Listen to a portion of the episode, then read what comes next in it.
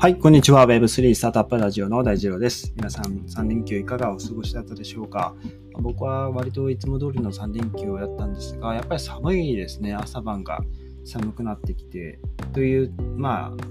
まあ、気温の変化とかもありますけど、なんか最近、あの、まあ、パッと目に入ってきたのが、ウクライナの戦争ですよね。まあ、全然関係ない話ですけど、なんか、日に日にっていうか、まあ、僕らがこう、平穏と過ごしている中、ウクライナの方ではね、もうここ2、3ヶ月ぐらいですか、もっとですかね、戦争がずっと続いていて、あのたまたま見たニュースで、あの、中学生ぐらいですかね、女の子が、なんかツイッターか何かインスタグラムのライブか何かわからないんですけど、自分のこうか画像、自分を映しながら投稿してるんですけど、その後ろですね、真後ろぐらいミサイルがドーンってこうね、えー、まあ、突撃、えー、ぶつかって、で、爆発と、あの、まあ、火の手が上がって、で、自分のこう、映してるカメラの後ろをね、こう赤く火の手が光っててですね、やばいなって、本当にね、あの、戦争って、まあ、小さい頃から日本では起きてなかったので、まあ、人事、他人事というか、まあ、昔はそういうことが起こったのかなっていう、起こったんだなと思ってましたけど、まあね、あの、まあ、いろんなメディアでも言われてますけど、2020年代に、えー、まあ、戦争が起きるなんてっていうところでですね、で、なんかプーチンさんも相変わらずなんか、あの、なんだっけな、クリミア橋っていうところを、まあ、破壊したのが、えっ、と、ウクライナによる、まあ、テロ攻撃だと。そのテロ攻撃に対して、あの、まあ、ロシアは、えー、それを、なんだろうな、の普通のテロ組織のとして見なす世界的なあのテロリストとして見なすみたいな形で、まあ、平然とは喋っててなんかまあこの人もこの人で態度を崩さないなというかあのさすがそこはなんか大統領だなっていう気がしますけどさすがにねもういいんじゃないかっていうかねあの、まあ、一度始めたらね引っ込みが効かないっていうのもあるかもしれないですが、まあそういうあの話ではなく、本気でね、プーチンさんは、まあ、一つの何か考えを持ってウクライナにね、侵攻してるっていうところで、まあ、これがね、えー、まだアメリカとかは出てきてないんでしょうか。あまり僕、まあ、ウクライナの情勢を終えてなくて申し訳ないんですけど、でこれにね、アメリカが入ってきて、で、ドイなんかドイツとかいろんな、ね、国がね、あの参戦、合戦したりとかしてきてね、あの、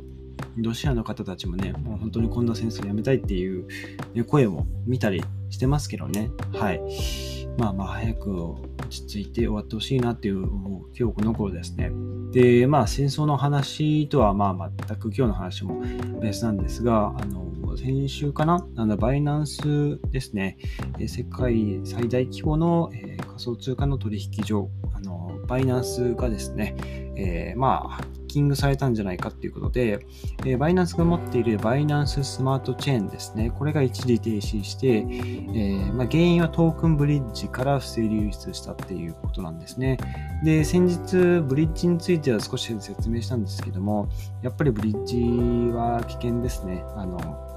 他の仮想通貨の、えーと、ロックチェーン同士を、まあ、互換性を持つた互換性を持たせて、えー、そので一方の、えー、仮想通貨をあの一方のブロックチェーンで動いている仮想通貨をもう一方の別のブロックチェーン上に持っていって動かすっていうね、あのビットコインだったらラップドビットコインとかラップドイーサとかっていうラップするって言いますね。ラップすることはあの、まあ、ラップして送ることを、まあ、ブリッジを使って、まあ、ブリッジするとかって言いますけど、やっぱりね、これがね、やっぱり危ないんですよ。で、バイナンスはね、バイ、えっ、ー、と、7日か、あの、10月の7日の朝に、えこのバイナンススマートチェーンの一時停止を発表したっていうことで、まあ、これ、利用、あの利用停止については、公式側は不正流出が検出されたという可能性があると。まあ、不正流出が検出された可能性として発表していますね。で、えっと、スマートコントラクトのセキュリティ企業の PEC シールドっていう会社が調べたところ流出した合計の金額は5.86億ドルですね。過去 BNB ですね。バイナンスコインですね。えー、これのうち約9000万ドルがイーサリアム、ファントム、アービトラムとかいろんなネットワークに移動されたと、えー、分かると。で、BNB、イーサ、AVAX、マーティック、FTM、とかね、いろんなトークンにね、えー、換金されているっていう話ですね。やっぱりさすがにここまでは終えるけれども、うん、誰がやったのかっていうのはね、やっぱりわからないという、まあ、こういう攻撃の時は、まあ、まあ、もちろんのこと、捨てアカウントというか、あの、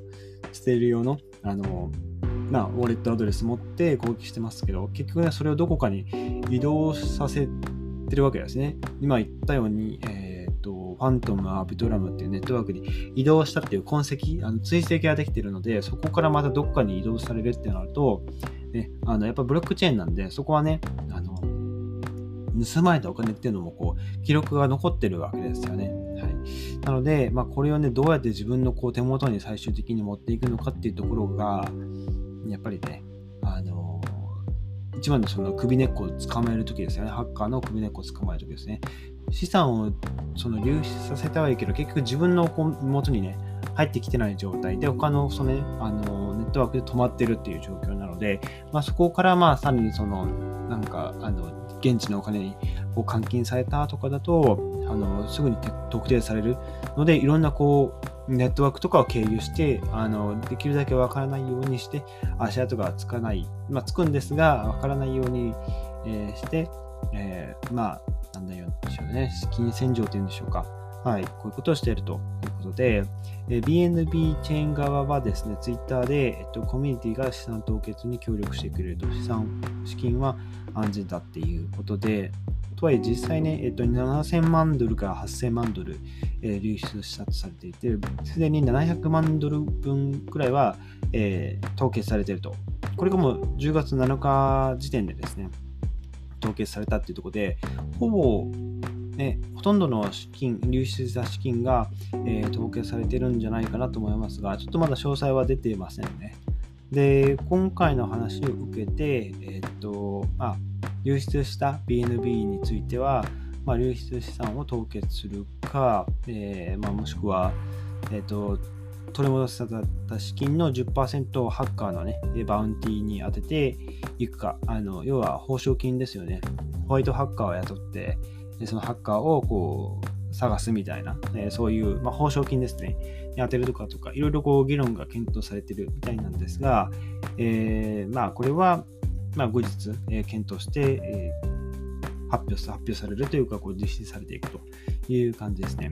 で、バイナンスのスマートチェーンってそもそも、あの、なんだっけっていう話ですが、あの、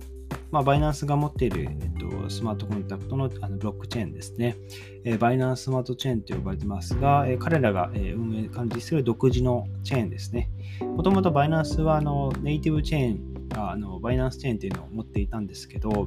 このブロックチェーンはね、割と柔軟性に問題があるということで、これを解決するための、まあ、補助的なものとして BSC ですね、バイナンススマートチェーンが開発されて、で、バイナンスは今、BSC、バイナンススマートチェーンをメインのチェーンとして使っていると、動いているというところですね。で、バイナンスチェーンも、もう今はあまり使ってないバイナンスチェーンと BSC、バイナンススマートチェーンは互換性を持っているので、特段ね、あの制限とかが必要なく仮想通貨の移動もさせることが、えできると。で、この BSC はスマートコントラクトの機能を持っていて、処理速度を高速化したり、手数料を緩和したりということを実現しているという感じですね。あとはまユーザーだけではなく、プラットフォームの開発者側からもですね、えー、注目を集めている、ま独自の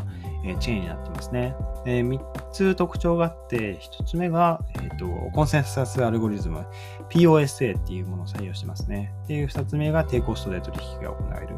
えー、3つ目がイーサリアムと互換性があるというものですね。POSA、これはね、あまり僕も調べてもあの記事がそんなに多く出てこなくて、えっと、Proof of Staked Authority っていう、えー、コンセンサスアルゴリズムですね。イーサリアムは新しくアップデートされて、POS、Proof of Stake になりましたが、これは POSA なんですよね。オーソリティがついているんですけども、この POSA は約3秒でブロックを生成をしているんですけど、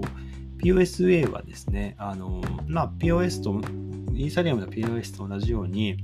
あの、BNB、あのバイナンスコインを持っている、えー、保有者の中から、えー、バリデータを、まあ、選出するっていうことで、で、かつその選出される人数が割と少人数、あのこれは権限を持っているあの少人数で、えー、構成される、あの選出されるっていうものなので、えオーソリティとついているという感じですね。はい、少人数で、えー、少人数の承認作業ですね。によって処理処理速度をえ向上させていって、ユーザーの利便性を上げているというものですね。はい。まあ、これがえ BSC なんですけども、まあ、これがね、ハッキングハッキングされたっていうことで、うーんと、このバイナンスのエコシステムのね、クロスチェーンのブリッジの、えー、BSC トークンハブっていうところが、今攻撃を受けたみたいなんですね。はい。まあ、割と、割と、うん、割とあり、どこの、まあ、取引所でもあるような、まあ、スマートコントラクトの、えー、脆弱性をついた、だし、ついたと思われる、えーまあ、不正流出ですね、えー、200万 BNB、えー、5億8600万ドル相当ですね、えー、これが流出した後に一部が BSC 基盤の、えー、DeFi のレンディングプラットフォーム Venus プロトコルに送金された可能性もあるというところですね。はい。で、あとはまあ先ほど話した通りですね、バイナンスの全てのバリデータ、データの検証とかトランザクションを承認する人たち全部、えー、活動を緊急停止要請していてでハッカーが不正に取得した暗号資産は、えー、凍結脆弱性の調査利用保護のために、えー、チェーンの停止ですね、え対策が講じられたというところですね。で、実際これ起こってから、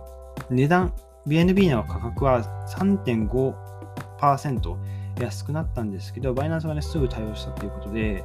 あとはね、ユーザーの資産はね、えー、割とかなり守られているということで、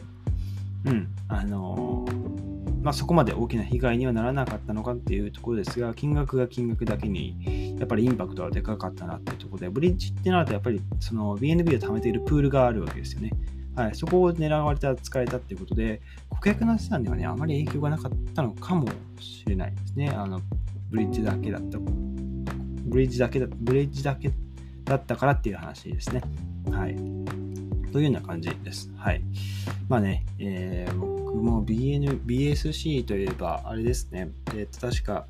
あの、パンケーキスワップとか BSC だったそうなので、あの、やべえなって思いつつ、まあ、そんなにね、資産を動かしてるわけじゃないんですけど、はい。まあ、ちょっとね、あの、大丈夫かっていう気にはなりましたので、えまあ、パンケーキスタート使っている皆さんは、まあ、おそらく大丈夫だと思いますが、えー、ちゃんとね、自分の、まあ、ウォレット接続してみて、えー、資産が無事か、え、確認してみてはいかがでしょうか。はい。ということで、今日のエピソードが役に立ったらいいなと思ったら、えー、ぜひフォローをよろしくお願いします。それでは皆さん、えー、今日も元気に、えー、いってまいりましょう。それではまたお会いしましょう。